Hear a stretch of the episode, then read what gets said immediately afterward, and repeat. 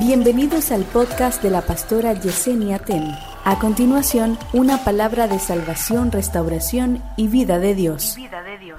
De los 66 libros de la Biblia, escuche esto, el más romántico de todos es el libro de Cantar de los Cantares. No hay un libro que exprese tantas palabras románticas como lo hace este. El Antiguo Testamento tiene 39 libros y hay 27 libros en el Nuevo Testamento.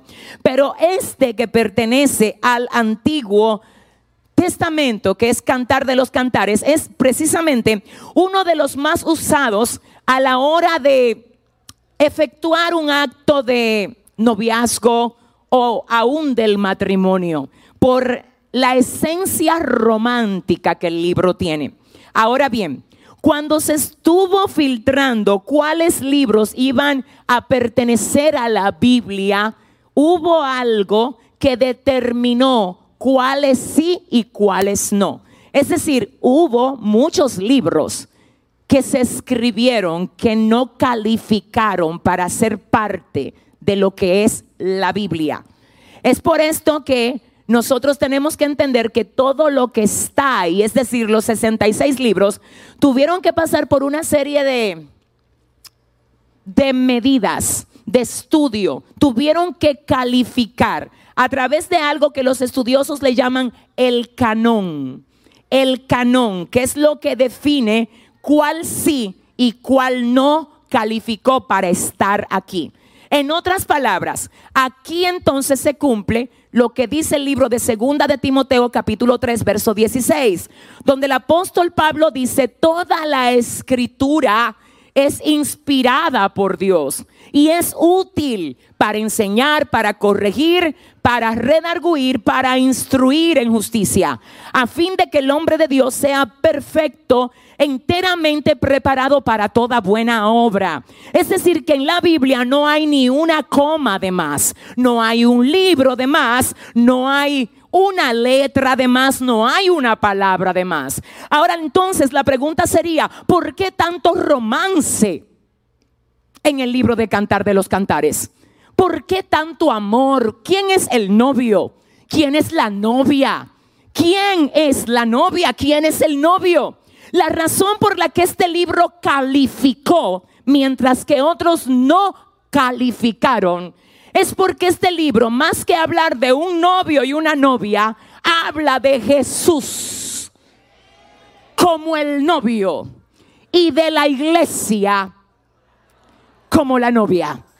Dile al que te queda al lado, tengo novio. Uh, la iglesia es la novia de Cristo.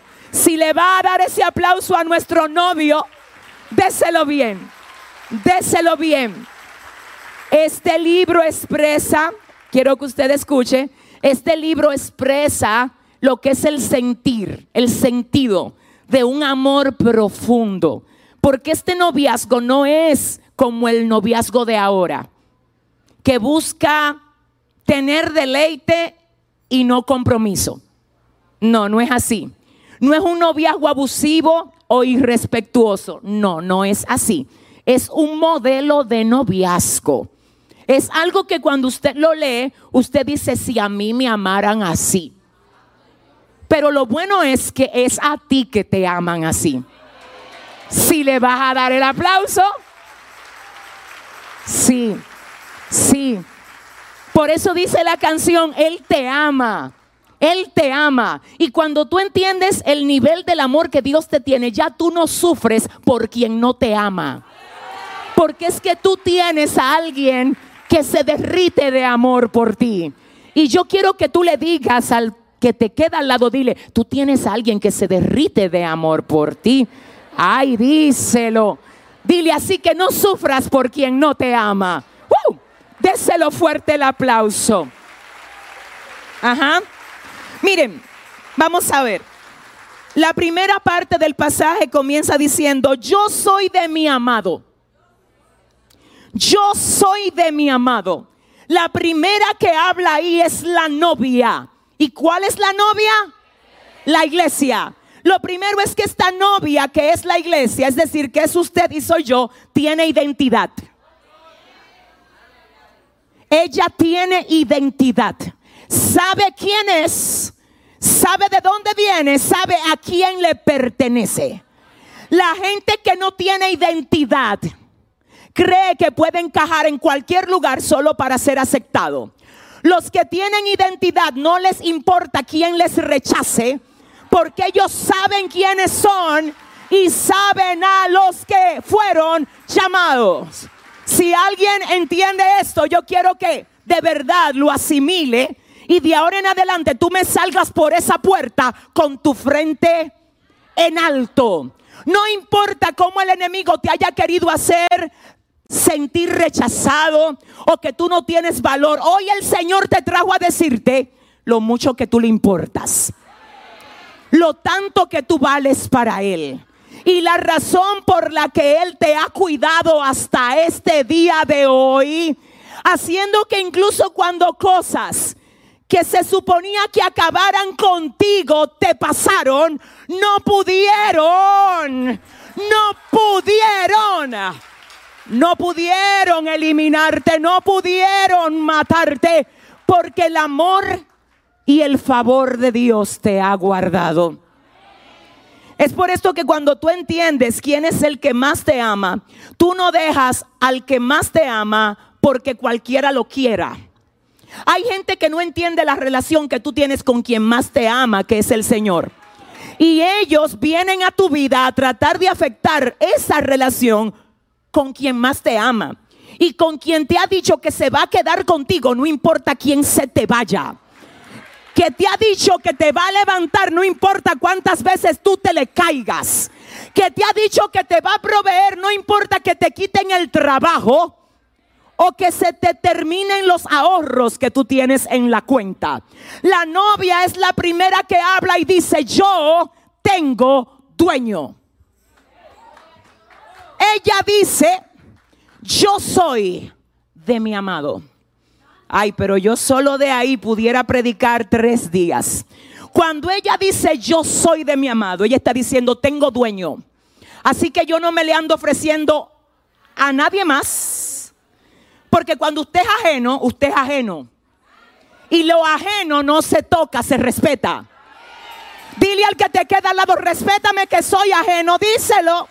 Por favor, ayúdame a predicar un poco, ayúdame. Dile, dile, dile a alguien, tengo dueño. Dile, es que yo tengo dueño. Hay un tema, ella dice, yo soy de mi amado. Ella está anunciando, el que no quiera problemas con mi amado que no se meta conmigo, dice ella. Porque mi amado pelea por mí. ¿Cuántos de los que están aquí saben que el amado pelea por ellos? Yo soy de mi amado. Yo tengo dueño. Yo tengo quien me sostiene. Yo tengo identidad. Yo no me tengo que ofrecer. Ya a mí me conquistaron. Amén. Ella dice, soy de mi amado tengo sentido de pertenencia. A veces no tengo compañía humana, pero nunca estoy solo. Ay, ay, ay, ay. No confundas, déjame predicarte esto. No me confundas la falta de compañía humana con soledad. Porque la realidad es que la novia, el novio, nunca la descuida. Nunca la deja sola. Ni cruzar la calle la deja sola está abriéndole puertas hasta para montarse en el carro. No conozco un novio más caballero que ese. Y si tú lo conoces como yo, dale fuerte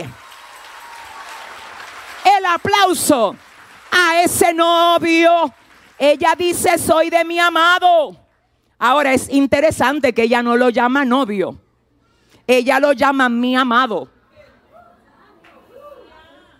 parece, y yo tengo que decir que de seguro ella ama a otras personas. Tiene madre, alguien la dio a luz, debe amar a su madre. Tiene amigas, debe amar a sus amigas. Tiene hermanas, aunque dice que ella es única más adelante, luego en algunos pasajes dice que tiene hermana menor. Pero aquí ella dice, yo soy de mi amado. Si ella ama a otras personas, pero dice de mi amado. Ella no dice de uno de los que yo amo. Lo que está dejando claro es que el amor que ella le tiene a ese amado pertenece a otra dimensión está en otro nivel. Ella ama, ella ama al vecino, ama a la amiga, ama a la sierva que se congrega con ella. Ella ama a su papá, a su mamá. Ella ama, ella es muy, muy cariñosa. Ella ama. Lo único es que ella no ama a nadie como ama a su amado. Por eso ella le llama, yo soy de mi amado. Por eso ella cuando le quieren venir a decir que no vaya a la casa de su amado, que es la iglesia. No, déjame ver quién me entendió. Cuando a ella alguien le dice, ¿y por qué tú vas tanto a la iglesia? Le están diciendo, ¿por qué tú vas tanto a la casa de quien más te ama? E, ella, ella, ella se sacude. Ella se arma, ella responde. Y ella dice, porque es mejor un día en la casa de mi amado que mil días fuera de ella. Si le vas a dar ese aplauso.